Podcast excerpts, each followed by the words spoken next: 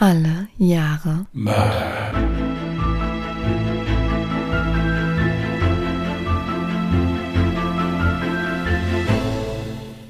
Herzlich willkommen zu Alle Jahre Mörder, der True Crime Podcast mit Christian, hallo. Und? Jasmin. Hi. Wir haben uns eben gerade noch über Katzennamen unterhalten.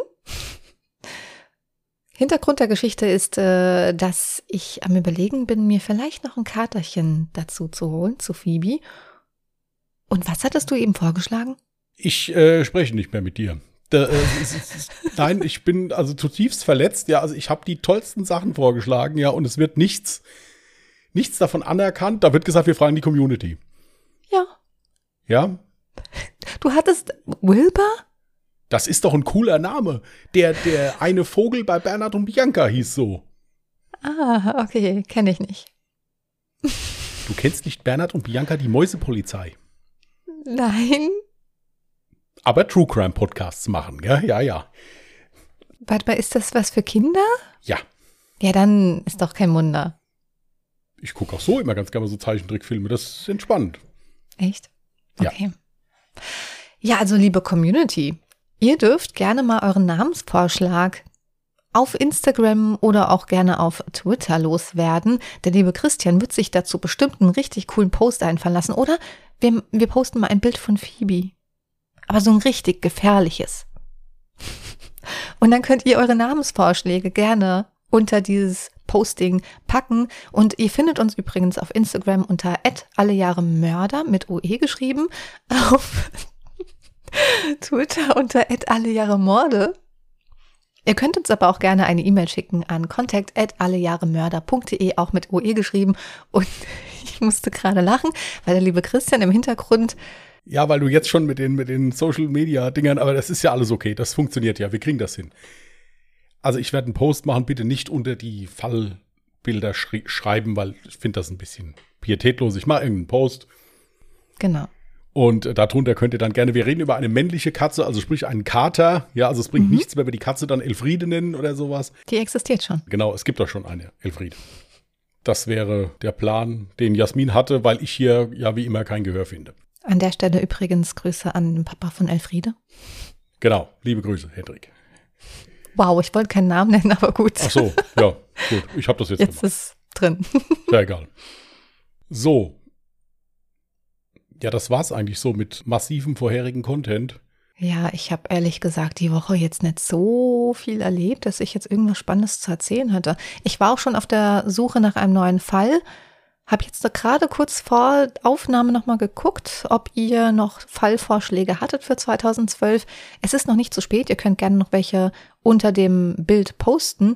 Ich habe bis jetzt zwei Stück gefunden, die ich tatsächlich selber auch schon in meiner Recherche gefunden habe und habe mich bis zum heutigen Tag noch nicht entschieden, welchen der zwei Fälle ich nehmen soll. Ich selbst habe auch nicht viel erlebt. Weil der Fall, den ich jetzt hier geschrieben habe, ein bisschen Zeit in Anspruch genommen hat. Hm. Ich hatte dann irgendwann mal den Vorschlag gemacht, dass ich den gar nicht verlese, weil er etwas länger geworden ist, sondern einfach Kopien verschicke von meinen wirklich sehr schlecht zu lesenden Aufzeichnungen. Aber ich habe dann doch einen Text hinbekommen. Aber heute wird's, könnte ein kleines bisschen länger werden. Was diesmal ganz wichtig ist, weil ich auch so ein Kandidat bin, der sich immer ganz gern die Fälle anhört und dann die Nachbesprechung nicht. Mhm. In der Nachbesprechung gibt es noch diverse Fakten über diesen Fall, die ich jetzt aus Gründen der Länge des Falls nicht mehr mit da reingepackt habe, Mhm. weil ich hätte noch drei Seiten schreiben können. Deswegen habe ich das ans Ende, dass wir darüber so ein bisschen diskutieren, weil da sind einige Sachen dabei, die wirklich sich lohnen, mal drüber zu reden. Also wie gesagt, bleibt dran. Es gibt noch ein paar Fakten zu dem Fall im Anschluss. Da bin ich sehr gespannt. Und wenn du magst, kannst du direkt loslegen. Gut. Ich habe 1992 zugelost bekommen und ich erzähle euch heute den Fall von den Alcázar-Mädchen. Kein Kriminalfall erschütterte Spanien so wie dieser. Keiner wurde heißer und kontroverser diskutiert. Das hatte mehrere Gründe. In erster Linie natürlich die abscheuliche Brutalität, mit der die Taten verübt wurden. Doch das war leider nicht der einzige Grund. Hierzu gesellten sich einmal mehr eklatante Ermittlungsfehler, gepaart mit nicht nachvollziehbaren Aktionen der ermittelnden Behörden. Und auch einmal mehr die Presse. die nahezu ohne jegliche Einhaltung von ethischen Grenzen mit dem Leid der Familien die Zeitungen und Fernsehprogramme füllte. In meinem heutigen Fall berichte ich euch über den Mord an drei jungen Mädchen aus Alcázar in Spanien. Hierzu eine kurze Triggerwarnung. In meinem heutigen Fall geht es um Mord an Jugendlichen sowie Vergewaltigung und Folter. Endlich Freitag. Das dachte sich die 15-jährige Toni. Ein eher schüchternes und gewissenhaftes Mädchen. Sie hatte vor kurzem ihren Schulabschluss erhalten und war aktuell auf der Suche nach einem Ausbildungsplatz. Aber heute nicht. Der Freitag war schon immer der Tag, an den sie sich mit ihren vier besten Freundinnen traf. Gut gelaunt und voller Vorfreude auf einen lustigen Abend, an dem auch noch eine Schülerparty in der nahegelegenen Disco Color besucht werden sollte, rief sie bei ihrem Lieblingsradiosender an und wünschte sich den Song Major Tom, um schon einmal richtig in Partystimmung zu kommen. Grüße schickte sie an ihre Freundinnen Maria, die von allen nur Desiree genannt wurde, Miriam und Esther. Und es gab noch einige andere. Kurz darauf machte sich Toni auf den Weg zu Esther. Hier wollten sich die feierwilligen Mädels treffen, um gemütlich ins Wochenende zu starten. Toni war die älteste der Truppe. Da war dann noch Maria, die von allen Desi genannt wurde. Sie war ein sportliches, gut aussehendes Mädchen. In späteren Erzählungen ihrer Eltern wurde vor allem ihr Ehrgeiz und ihre Hartnäckigkeit gelobt. Sei es im Sport oder in schulischen Dingen. Miriam war eher wie Toni. Sie war eher zurückhaltend und mehr so vom Typ Träumerin. Sie schrieb Gedichte und Kurzgeschichten, konnte stundenlang in Büchern versinken wenn sie nicht gerade ihrer größten Leidenschaft nachging, dem Ballett. Und dann war da noch Esther. Die einzige der vier Freundinnen, die diesen Abend überleben sollte. Und das aus einem einfachen Grund. Sie fühlte sich etwas kränklich und sagte ihren Freundinnen schweren Herzens, dass sie nicht mit zur Schülerparty ins Kolor kommen würde. Damit Esther aber auch etwas von dem Abend hatte, trafen sich die Mädchen bei ihr zu Hause. Das war auch am sinnvollsten, denn die Disco war nicht weit entfernt. Gegen 20 Uhr rief Miriam Fernando Garcia ihre Eltern von Esther aus an und bat darum, dass ihr Vater sie und ihre Freundinnen noch zur Disco fährt. Dies war aber leider nicht möglich, da Miriams Vater Fernando sich an dem Tag nicht gut fühlte und früh zu Bett gegangen war. Ihre Mutter bat sie, nicht mehr in die Disco zu gehen und nach Hause zu kommen, da es schon bald 20 Uhr sei. Aber Miriam und ihre Freundinnen lassen sich von ihrem Entschluss nicht abbringen und beschlossen, zur Disco zu trampen. Sie sahen darin keine Gefahr, weil dies in der ländlichen Region ein probates Mittel war, um von einem Platz zum anderen zu kommen. Und die Mädchen hatten Glück. Unmittelbar in der Nähe von Esthers Wohnung wurden sie von einem netten Ehepaar in Richtung Color mitgenommen. Der Fahrer gab später bei der Polizei an, er habe die Mädchen an der Tankstelle ca. 150 Meter vor der Disco rausgelassen. Auf die Frage der Polizei, ob er den Eindruck habe, dass die drei Mädchen ausreißen wollten, kam ein klares Nein. Dennoch kamen die drei Freundinnen niemals an der Disco an. Ein letztes Mal werden sie von einem anderen Zeugen gesehen, als sie in der Nähe der Tankstelle in einen kleinen weißen Wagen einsteigen.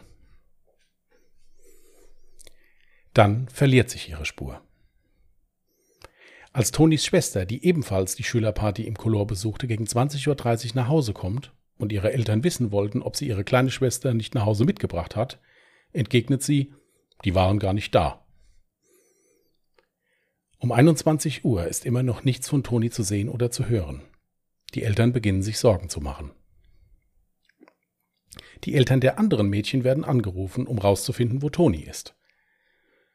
Miriams Vater Fernando versucht noch Tonis aufgeregte Mutter zu beruhigen.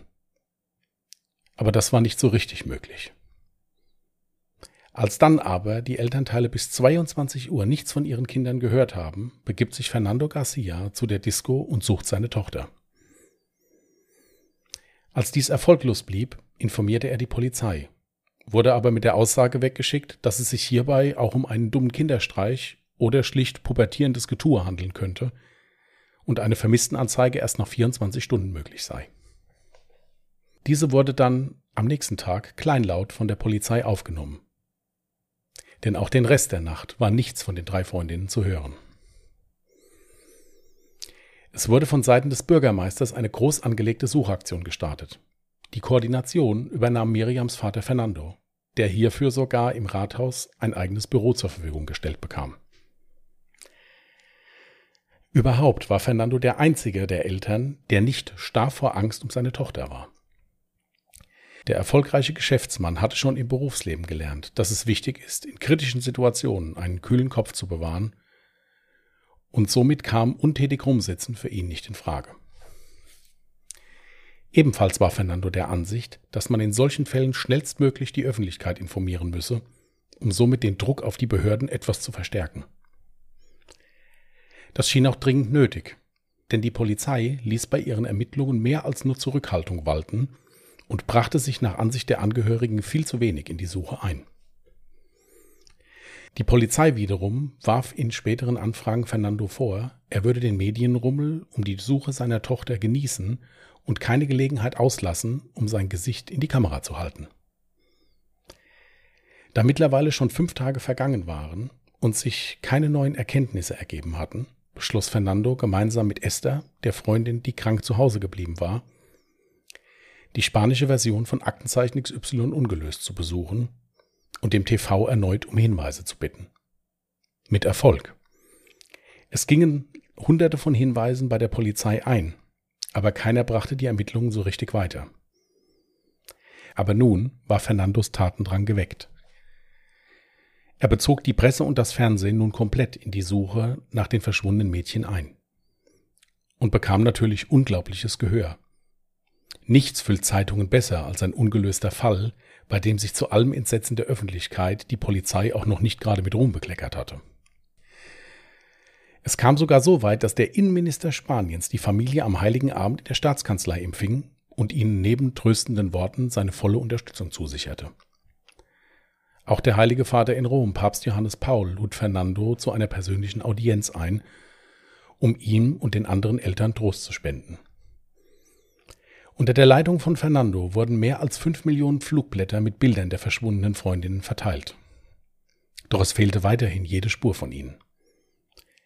Die Polizei gab nun den Druck der Politik und der Öffentlichkeit nach und gründete eine Taskforce. Es war der 27. Januar 1993, als zwei Imker sich 150 Kilometer entfernt von Alcázar auf den Weg zu ihren Bienenstöcken machten. Diese lagen in einer bergigen Region, die mehr einer Steppe als einem Wald glich. Auf den Weg zu ihren Bienen passierten die Imker auch zwei alte Ruinen. Was sie hinter ihnen fanden, ließ sie erstarren. In einem ausgehobenen Erdloch verscharrt, mit Zweigen und Gestrüpp notdürftig bedeckt, lagen drei verweste Leichen.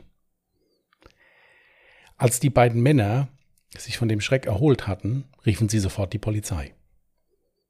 Allerdings dachten sie auf den ersten Blick, dass es sich um männliche Leichen in den Gruben handelt, was sie am Telefon der Polizei auch mitteilten. Diese brauchte dann mehrere Stunden, um am Fundort einzutreffen. Und auch danach war die Arbeit an Schlampigkeit kaum zu übertreffen denn es wurde lediglich ein Foto von der Grube mit den Leichen gemacht und sofort mit der Bergung begonnen. Die Bergung übernahm die örtliche Polizei, ohne die zuständige Taskforce hinzuzuziehen. Das sonst übliche Absperren der Fundstelle sowie das vorhergehende Sichern von Spuren durch die Spurensicherung entfiel gänzlich. Nachdem die Leichen geborgen waren, hatten die Ermittler traurige Gewissheit. Es handelte sich um die verschwundenen Mädchen. Diese waren im Erdloch aufeinander gestapelt verscharrt worden. Die Leichen hatten unterschiedliche Verwesungsgrade. Bei einer späteren Obduktion, auf die ich nachher nochmals in einer anderen Form zu sprechen komme, fand man heraus, dass alle drei Opfer mehrfach vergewaltigt wurden, einige davon postmortem.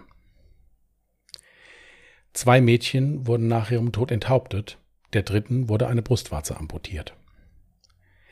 Alle Körper weisen massivste Anzeichen von stundenlanger Folter auf.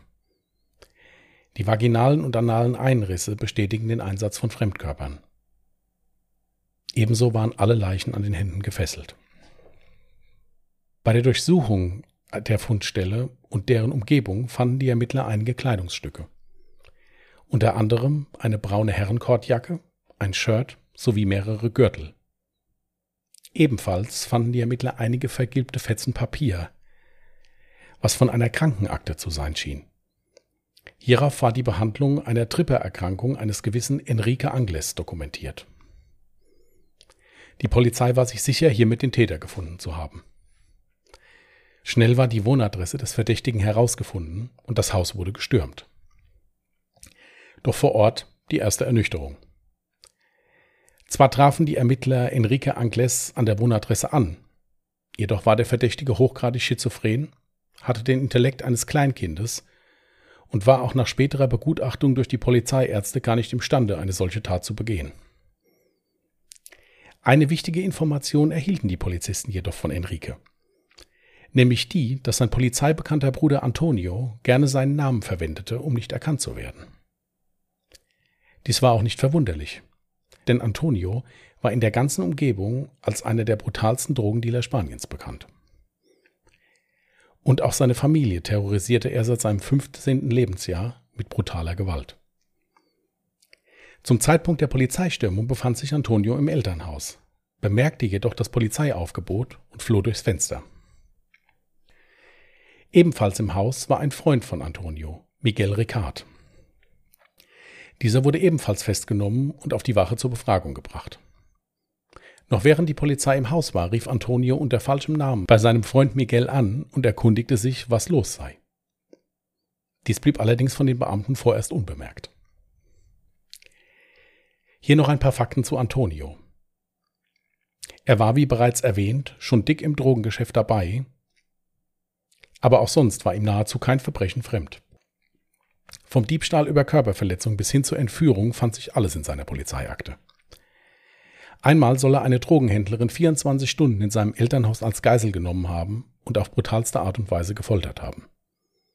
Dies konnte nur beendet werden, weil einer seiner acht Geschwister die Polizei rief.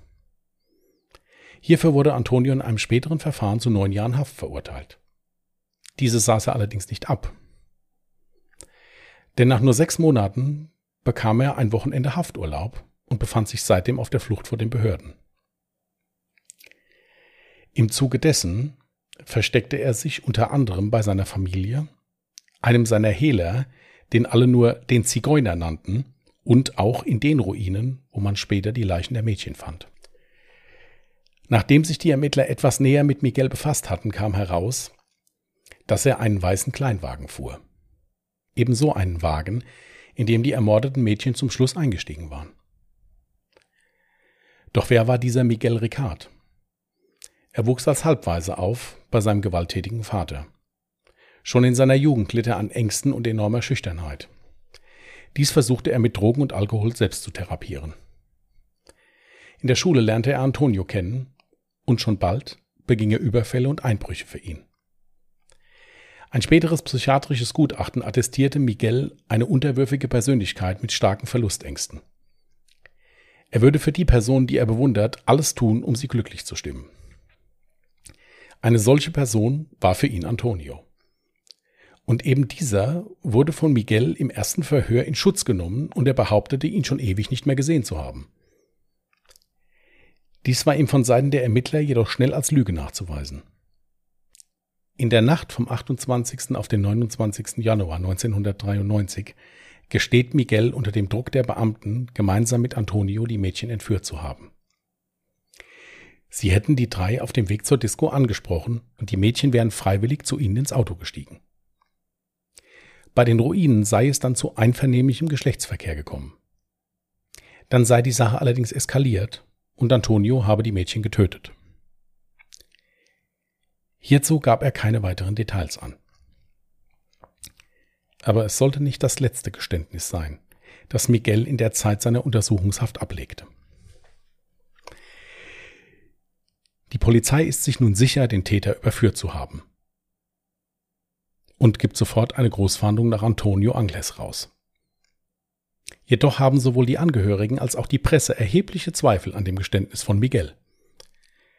Was hauptsächlich daran liegt, dass er laut Aussageprotokollen über keinerlei Tatwissen verfüge und auch die Suche nach Antonio eher zurückhaltend lief. Ebenso sah das Fahndungsfoto, welches die Ermittler mit dem Computer bearbeitet hatten, dem flüchtigen Antonio gar nicht mehr ähnlich. Das Foto ist bis heute im Umlauf, denn Antonio ist bis heute auf der Fahndungsliste von Interpol einer der meistgesuchten Verbrecher. Auch Miriams Vater Fernando, der mittlerweile seinen gut bezahlten Beruf gekündigt hatte und sich mit Juan Blanco, einem der bekanntesten Journalisten Spaniens, zusammengetan hatte, wetterte mehr und mehr gegen die Polizei. Er geht sogar noch weiter. Er hält Miguel nicht für den Täter. Und Antonio gesteht er, wenn überhaupt, nur eine Handlangerrolle in diesem Mordfall zu. Vielmehr sind er und Blanco der festen Ansicht, dass die Mädchen im Auftrag eines international agierenden Kinderpornorings entführt wurden und zu Tode gequält wurden. Dies sollte der Entstehung sogenannter Snuff-Filme, also Filme, in denen gezeigt wird, wie Menschen unter Folter und sexuellen Übergriffen zu Tode kommen, gedient haben. In diesem Ring seien auch Persönlichkeiten aus Wirtschaft, Politik und sogar aus den Reihen der Polizei. Damit wäre es zu erklären, dass hier schnell ein Sündenbock für die Taten gesucht und gefunden wurde, um die Öffentlichkeit zu beruhigen und somit weitere Ermittlungen im Keim zu ersticken. Ich werde in der Nachbesprechung auf diesen Fall noch auf die diversen Ungereimtheiten eingehen. Eins nur vorweg. Ich hatte schon über die schlampige Art der Spurensicherung am Tatort berichtet. Diese setzte sich bei der Obduktion fort. So wurde Miriams Vater Fernando von einem Polizeibeamten geraten, noch eine zweite Obduktion durchführen zu lassen. Und diese von einem unabhängigen Gerichtsmediziner. Hierfür engagierte Fernando einen der bekanntesten Gerichtsmediziner Spaniens. Dieser wurde am vereinbarten Tag erst nicht zu den Leichen durchgelassen, und als es dann endlich geklärt war, fand er drei Leichname vor, an denen nahezu ohne erkennbaren Grund Amputationen vorgenommen wurden. Und noch viel schlimmer, die Leichen waren komplett gewaschen. Dies macht somit eine genaue Obduktion unmöglich. Auch seien bei der Obduktion die Fundstücke falsch gelagert worden. So fanden sich an den Leichen sieben verschiedene Haare. Und keins davon gehörte zu Miguel oder Antonio. Der Teppich, in den die getöteten Mädchen eingeschlagen waren, wies fünf verschiedene DNA-Rückstände auf. Diese gehörten auch weder zu Miguel noch zu Antonio. Weitere Auffälligkeiten erzähle ich euch in der Nachbesprechung des Falls. Der Gerichtsprozess gegen Miguel Ricard wurde erst vier Jahre nach dessen Ergreifung eröffnet. Unter dem stetigen Protest von Fernando, der Miguel nach wie vor nicht für den Täter hielt. Miguel änderte in vier Jahren immer wieder seine Aussage. Seine erste Aussage widerrief er nach nur einem Tag mit der Begründung, er sei unter Folter gezwungen worden. Hierfür wurde er einem Arzt vorgestellt, der ihn auf eventuelle Verletzungen untersuchte. Im Übrigen derselbe Arzt, der schon so fachmännisch die Leichen obduzierte.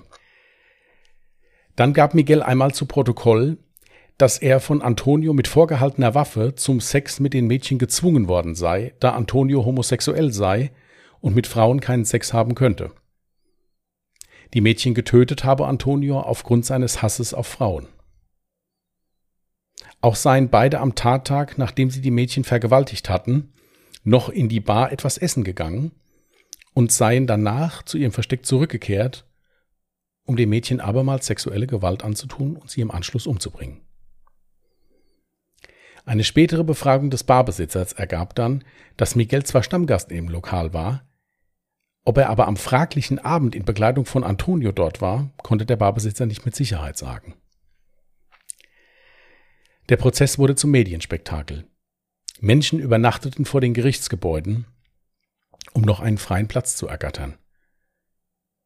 Und der Prozess wurde in Gänze live auf allen spanischen Sendern übertragen. Nach nur drei Monaten fiel das Urteil gegen Miguel. Dieser wurde wegen dreifachen Mordes zu 170 Jahren Haft verurteilt. Er ist seit 2013 wieder auf freiem Fuß und lebt unbekannt in Spanien. Die letzte Spur von Antonio soll auf einem Handelsschiff, welches auf dem Weg nach Dublin war, sein. Seither wurde er nie wieder gesehen. Okay, das ist ein krasser Fall. Das heißt, Miguel wurde in einem Indizienprozess ohne jegliche Beweise verurteilt. Und was mich auch gewundert hat, er hat 170 Jahre Haftstrafe bekommen, ist aber nach wie vielen Jahren? Also 2013 Ist wieder seit entlassen 2013 worden? wieder auf freiem Fuß. Warum? Das kann ich dir nicht sagen, genauso wie ich mir einige andere Sachen da auch nicht erklären kann. Nochmal zu dem Prozess Mhm. und dem Schuldspruch. Hier haben wir jetzt wieder das Problem gehabt, dass es hier wieder verschiedenste Dokumentationen gab. Es gab Dokumentationen, wo drin stand, es war keinerlei DNA von ihm nachweisbar. Mhm. Dann gab es wieder einen Artikel, den ich gelesen hatte, wo stand, es war ein, so eine, so eine DNA-Spur, also nur so eine Wisch-DNA oder sowas nachweisbar. Also es ist ganz schwierig. Deswegen habe ich auch extra darauf verwiesen, dass auf jeden Fall sich die Nachbesprechung noch angehört werden soll. Weil ich habe jetzt noch eine Seite an Stichworten, also fast eine Seite an Stichworten getippt. Das wird also noch wilder, was ich euch jetzt noch erzähle. Da bin ich mal gespannt. Aber was mir jetzt direkt eingefallen ist, er wurde ja auch aufgrund seines Autos festgenommen, weil das ja, Ja, komme ich auch noch zu, habe ich auch noch einen netten Fakt zu, zu diesem Fahrzeug. ja, wurde das denn mal untersucht, ob da DNA-Spuren der Mädchen gefunden wurden? Das Auto wurde untersucht und in diesem Auto gab es keinerlei Rückstände von diesen Mädchen. Okay, das ist schon krass. Was noch dazu kommt, ist, dass das ein Opel Corsa war, der von seiner Bauart her überhaupt nicht in der Lage gewesen wäre, zu diesen Ruinen zu fahren.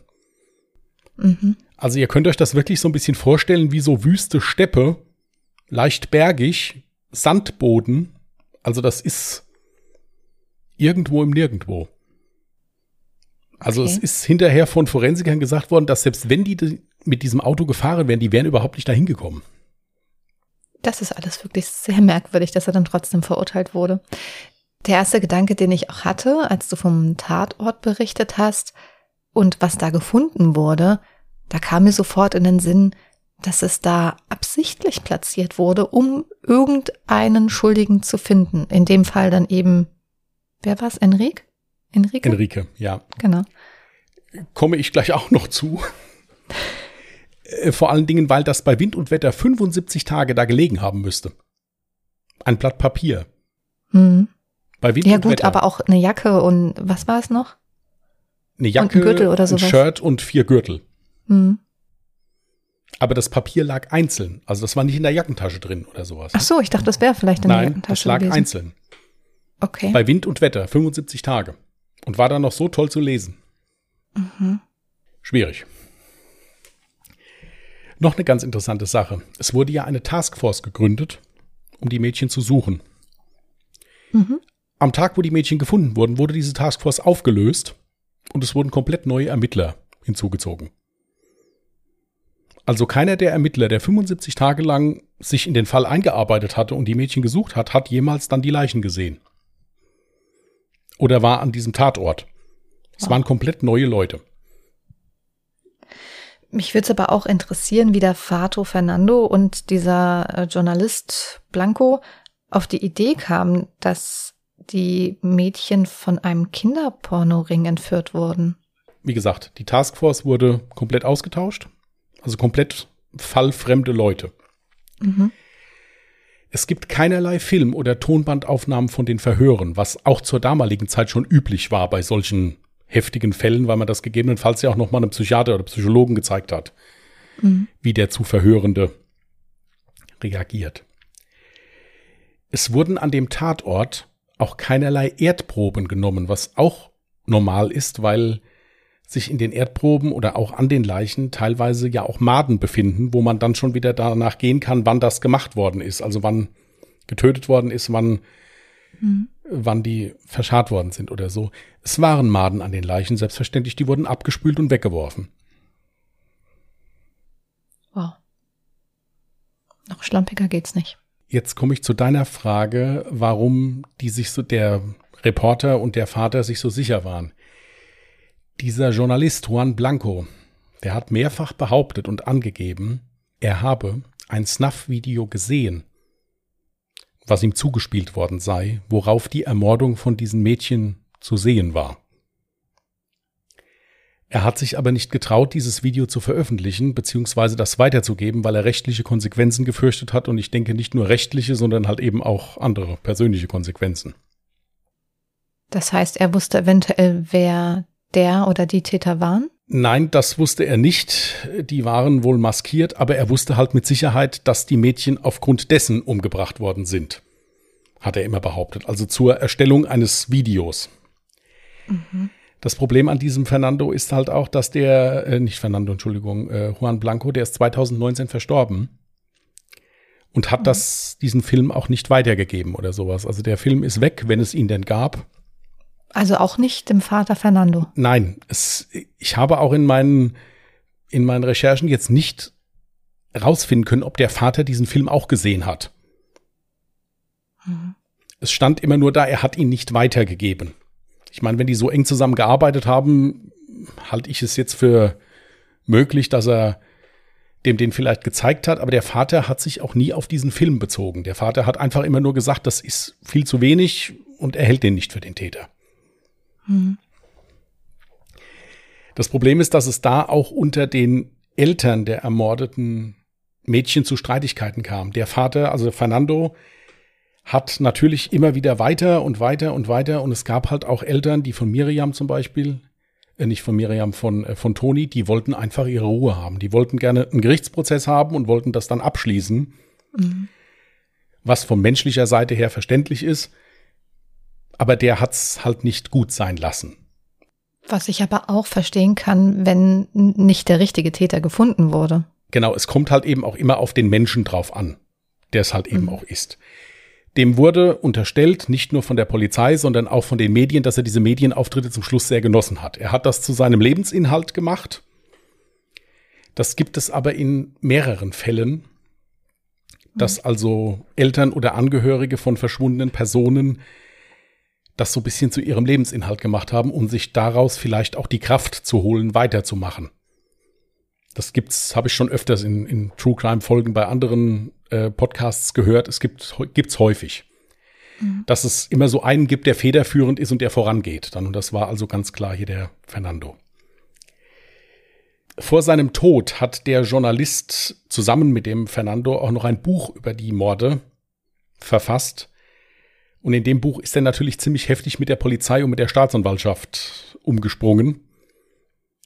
Und hat halt auch da nach wie vor wieder proklamiert, das wäre eine Verschwörung, hier würden hochrangige Menschen gedeckt durch dieses Urteil und so. Ja gut, der hat deswegen, natürlich ist er verklagt worden deswegen und das Buch war in Spanien verboten. Okay. Nochmal gesagt, der einzige Tathinweis war ein Stück Papier was bei Wind und Wetter 75 Tage lang draußen gelegen hat. Oder haben soll. Sagen wir es mal nee, so. aber Moment, also eigentlich, und diese Gegenstände müssten ja eigentlich auch noch vorhanden sein. Du hattest von sieben Haaren berichtet und einem Teppich. Richtig. Da war es so, der Teppich, da waren die Leichen drin eingerollt, da war es so, dass der Vater von Miriam, also der Fernando, immer wieder gefordert hat, mach doch noch mal mehr Gentests, guck doch noch mal. Das ist ja auch ein Richtig. bisschen mehr Zeit Ich meine, die Genforschung damals war, ist noch nicht so wie heute gewesen, aber hm. so ein paar Sachen wären möglich gewesen. Ja. Und da hat sich die Staatsanwaltschaft nicht darauf eingelassen. Die wollten den Miguel verknacken und den Antonio halt eben dann als großen Gangsterboss, der auf der Flucht ist, dann jagen das, ich verstehe das einfach nicht, weil es gibt doch so viele Fälle, in denen Beweismateriale auch noch ewig Jahre später nochmal rausgekramt werden und nochmals untersucht werden. Und in dem Fall jetzt gar nicht. Nee, kann ich gleich auch noch was zu sagen. Es ist so gewesen, dass Netflix eine fünfteilige Dokumentation über die Alcázar-Morde gemacht hat. Mhm. Die habe ich mir auch angesehen. Ich habe das dann eine halbe Stunde abgebrochen, weil die mit Untertiteln sind und dermaßen schnell diese Untertitel, dass ich dem gar nicht folgen konnte. Okay. Wenn das also Englisch gewesen wäre, wäre es kein Problem gewesen. Aber ich mein Spanisch ist, ich hätte es fast gesagt, nicht gut, aber es ist überhaupt nicht vorhanden.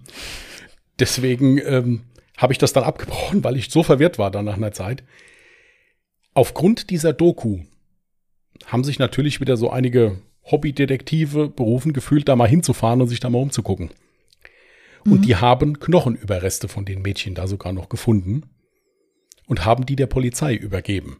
Und die Polizei hat die genommen und es ist nichts passiert. Und das war wann? Das war äh, 2000, Circa? da will ich jetzt nicht lügen, 2013, 14, 15, irgendwie sowas. Also nur nicht lang her. Das ist einfach unglaublich. Dann das nächste. Der Miguel wurde vor Gericht als Mitläufer eingestuft. Ja, auch von den psychologischen Gutachten. Hat aber Mhm. trotzdem das volle Strafmaß bekommen. Ja. Ja, also der Mitläufer wird ja in der Regel etwas ja, weniger bestraft, weil man sagt, okay, der ist nicht derjenige gewesen, der das wollte, der wurde nur benutzt oder sowas. War hier nicht der Fall, der ist komplett bestraft worden. Gut, okay, also das Problem ist aber auch, dass Miguel in seinen Aussagen sich ja auch ständig verbessert hat, beziehungsweise ständig was anderes gesagt hat. Wenn er jetzt von Anfang an gesagt hätte, er wäre unschuldig, wäre es vielleicht was anderes gewesen. Aber so war er jetzt auch kein Zeuge, dem man Glauben schenken konnte. Nein, das war er in dem Sinne nicht. Das Problem ist halt, dass halt dieser Geschmack, dieses Geschmäckle, wie man so schön sagt, halt dabei war, dass da so schnell Geständnis kam. Ja, und dass der halt hinterher gesagt hat, ich bin hier unter Druck gesetzt worden und äh, es war ja gar nicht so. Dann war es auch so, dass der in einer Aussage gesagt hatte, habe ich auch noch rausgeschrieben, dass der Fundort überhaupt nicht der Tatort gewesen ist. Der Tatort soll gewesen sein bei diesem Hehler, den der Antonio da hatte, wo der sich auch öfters versteckt hat, in so einem Schuppen. Dann würde es ja wieder passen, dass er sein Auto dafür genutzt hat. Soll, ja gut, aber auch, aber die Leichen mussten ja auch dahin gebracht werden. Mit einem anderen Auto? Das weiß man nicht. Also ich kann mir auch gut vorstellen, dass das Geständnis, was von Miguel kam, eventuell tatsächlich von einem hohen Druck der Polizei kam, aufgrund der Methoden, die da angewendet wurden beim Verhör. Aber, wie du mir jetzt berichtet hast, wie er auch vom Charakter her war, vielleicht aus purer Angst vor Antonio, dass er ja sowieso erstmal so die ganze Schuld nur auf sich genommen hat. Ist auch wiederum möglich. Dann ist es aber halt auch so gewesen, dass er ja dann zum Schluss mehr den Antonio beschuldigt hat. Also bei seinem ersten Geständnis hat er ja gesagt, der Antonio hätte die umgebracht. Er hätte das gar nicht gemacht. Ach so. Okay. Ja. Es, es ist, wie gesagt, es ist sehr, sehr verworren. Es ist auch so, dass die spanischen Behörden da auch ziemlich aggressiv vorgegangen sind, wenn da jemand angefangen hat, in der Öffentlichkeit irgendwelche Thesen aufzustellen. Die sind also sofort rechtlich dagegen vorgegangen, wenn irgendwas Mhm. war. Es bleibt halt so ein bisschen der Eindruck, das ist eine abscheuliche Tat gewesen. Die Öffentlichkeit ist erschüttert. Die Presse ist wild. Hier brauchen wir jetzt schnell einen Schuldigen, den wir dann zu Hunderten von Jahren Gefängnis verknacken können, dass alle wieder beruhigt sind. Ja. So kam es ein bisschen rüber. Dann war es zum Beispiel auch von der Presse wieder, die waren live dabei, als die Eltern informiert wurden, dass ihre Kinder gefunden wurden. Also das wurde gefilmt, wo die Eltern das erste Mal erzählt bekommen haben, wir haben die Leiche ihrer Tochter gefunden. Schrecklich. Also das ist für mich an, an Widerlichkeit nicht, nicht zu übertreffen. Ja, Ja. also ich glaube, ich hätte alles Absolut. kurz und klein geschlagen, wenn da äh, mir auch noch ein, ein Kamera in die Nase, unter die Nase gehalten worden wäre dabei. Ja. Absolut unglaublich. Aber wenn denn auch, was hältst du jetzt von dieser Theorie, dass dieser Journalist Blanco tatsächlich einen Film zugeschickt bekommen hat? Ich meine, wenn dieses Video existieren würde, dann existiert es ja nicht nur aufgrund dessen, dass man es dem Journalisten schickt. Ich weiß auch gar nicht, ob dann vielleicht noch ein Drohschreiben dabei lag oder so, warum er überhaupt solche Angst hatte. Dann müsste dieses Video ja auch generell irgendwie rumgehen. Das Problem ist, ich habe mich auch mit diesem Journalisten mal ein bisschen beschäftigt. Das ist ein Journalist, der hauptsächlich ja so Mordfälle, Kriminalfälle journalistisch betreut hat, also ein bisschen so Sensationsjournalismus. Mhm, im okay. übertragenen Sinne. Wie gesagt, ich kenne den Mann nicht persönlich, ich kann das nicht beurteilen. Es kann aber halt auch sein, dass sich da zwei gesucht und gefunden haben. Ein Vater, der nicht wahrhaben wollte, dass das hier alles war an Ermittlungen. Mhm. Und ein Journalist, der vielleicht auch so ein bisschen ein Problem mit der High Society und der Politik hat und gedacht hat, naja, jetzt können wir hier noch mal gucken. Hm. Wenn er dieses Video nicht zugespielt bekommen hat, dann wäre es natürlich eine, meiner Meinung nach, fürchterlich geschmacklose Lüge. Richtig. Ja. Man weiß es nicht. Man fühlt sich äh, unwillkürlich an den Film äh, 8 mm erinnert mit Nicolas Cage. Da ging es ja auch um Snuff-Filme. Mhm. Und um ein führtes Mädchen, wo auch hieß, die wäre halt nur verschwunden und im Endeffekt wurde sie dann zu Tode gequält, habe ich mich sofort daran erinnert gefühlt, als ich das hier gelesen habe. Es ist schwierig. Genauso schwierig ist es auch, es gibt keinerlei Berichterstattung, zumindest habe ich keine gefunden. Und ich habe viel geguckt, auch diverse Zeitungsartikel versucht äh, zu lesen, insofern sie nicht Spanisch waren und ich sie nicht irgendwie übersetzen konnte mit Google Translate. Mhm. Der Zustand der Leichen, also was mit denen alles gemacht worden ist, da ist weder eine, ein Bericht drauf eingegangen noch sonst irgendwas.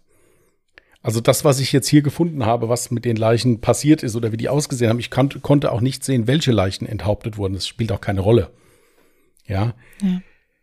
Ähm, es gibt zum Beispiel ein Bild, wenn ihr das googelt, werdet ihr dieses Bild finden. Das wollte ich aber auch nicht als Bild für die Folge haben, wo man sieht, äh, dass aus dem Boden raus so eine mehr oder weniger verweste Hand schon rauskommt mit einer Armbanduhr, einer Mädchen, also Mädchenarmbanduhr an.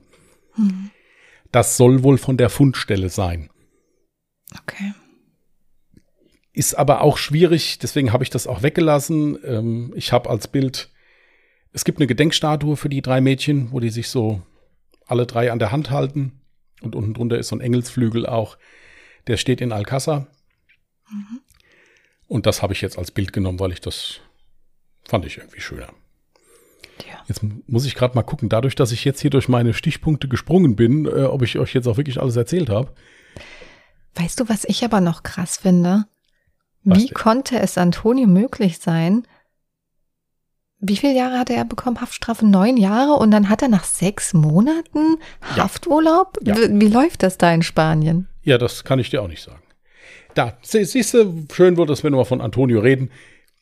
Da hat zum Beispiel der Reporter und der Vater gesagt, das war ein Handlanger, der diese Entführung machen sollte für die großen Unbekannten.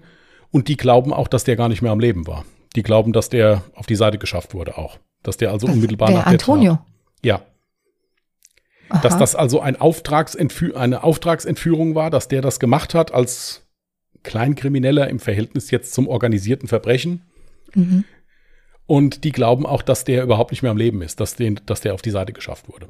Ja gut, aber als die Polizei die Wohnung gestürmt hatte, war er ja wohl noch am Leben. Da war er noch am Leben, ja, aber da, es ist ja auch an diesem Tag erst rausgekommen, an diesem Tag sind die Mädchen ja auch erst gefunden worden.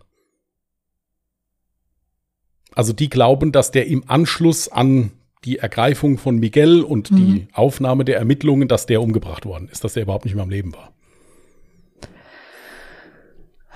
Okay, auch krass. Es gibt dann noch Sachen, dass der sich hier bei diesem Hehler, also den haben die da irgendwie der Zigeuner genannt, ist wohl so der Spitzname von dem gewesen, auch versteckt hatte, dass der Hehler, dem das dann aber zu heiß wurde, dass er dann die Polizei gerufen hat äh, nach der Tat und der Antonio dann aber halt geflüchtet ist. Also der war sehr schwer zu fassen. Mhm. Also es gibt wirklich, wie gesagt, ich hätte da noch drei Seiten schreiben können drüber. Das waren jetzt mal so die Sachen, ja, die mich halt am allermeisten verwundert haben. Sagen wir es mal so. Ja. Der Fall gilt nach wie vor als Cold Case. Also der ist nicht hundertprozentig geklärt. Was man meiner Meinung nach ja. vielleicht sogar noch könnte, wenn man ja. die Beweismaterialien vielleicht Richtig. mal untersuchen würde. Die Gerichtsverhandlung wurde wunderschön in, auf sämtlichen Fernsehsendern gezeigt. Sie ist aber heute nicht mehr zugänglich. Mhm, auch merkwürdig. Ich finde, habe die nicht gefunden. Ich habe mir wirklich viel anguckt. Wie gesagt, was ich mir nicht mehr anguckt habe, ist diese Netflix-Dokumentation, weil ich da einen Großteil auch schon geschrieben hatte. Kennst du noch den Namen der Dokumentation? Die Alcázar-Mädchen oder die Morde okay. von Alcázar. Also für die ZuhörerInnen, die sich für den Fall interessieren und vielleicht sogar Spanisch sprechen. Ja, also ich, ja. wie gesagt, ich bin da verrückt geworden mit diesen Untertiteln. Das ging so schnell. Äh, mhm. Und dann auch noch mal oben, mal unten. Ja, also es war für mich sehr verwirrend. Kann ich mir ich, vorstellen. Ähm, wie gesagt, wenn es Englisch gewesen wäre, wäre es kein Thema gewesen. Aber Spanisch, wie gesagt, ich spreche kein Spanisch. Was hier ganz krass der Fall war, hier haben wir wieder Fakten, wo ich nicht hundertprozentig die Hand für ins Feuer legen kann, dass jede Zeitung das so berichtet hat. Hm. Ich habe mich jetzt bei den Fakten, die ich jetzt hier genommen habe, auf Zeitungsartikel und auf andere Berichterstattungen, Podcast habe ich zwei gehört und so dazu mhm. auch noch. Das ist das, was also schon veröffentlicht worden ist, wo ich also sage, okay, wenn das redaktionell veröffentlicht worden ist, müsste das so, müsste das schon safe sein. Ja. Ich sag's ja gut, nur. das ist ein Cold Case, da ist es klar. Ja. Das, ja. Ich sag's mhm. nur noch mal dabei. Wie gesagt, weil wir recherchieren im Internet, ich habe keinerlei Akten oder sonst irgendwas Einsicht. Genau, das vielleicht auch nochmal an der Stelle erwähnt. Wir sind keine Journalisten, wir sind auch keine Psychologen. Auf jeden Fall ein sehr, sehr spannender Fall, an dem man noch ein bisschen knabbern kann und ein bisschen brainstormen kann. Wer könnte dahinter stecken? Könnte der Fall eventuell doch noch gelöst werden? Eure Gedanken interessieren uns natürlich auch wie immer. Das könnt ihr uns mitteilen unter dem jeweiligen Post auf Instagram und Twitter. Wie gesagt, findet ihr uns unter alle Jahre Mörder mit OE geschrieben auf Instagram und auf Twitter unter alle Jahre Morde. Und wenn du bereit bist, könntest du ja direkt schon mal ein Jahr, das nächste Jahr für dich ziehen. 2009. Dass ich mal die 90er Jahre verlasse. Oh, faszinierend.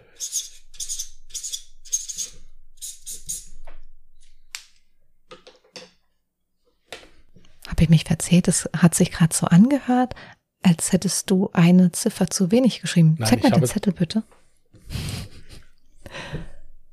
Oh, das ist wunderschön geworden.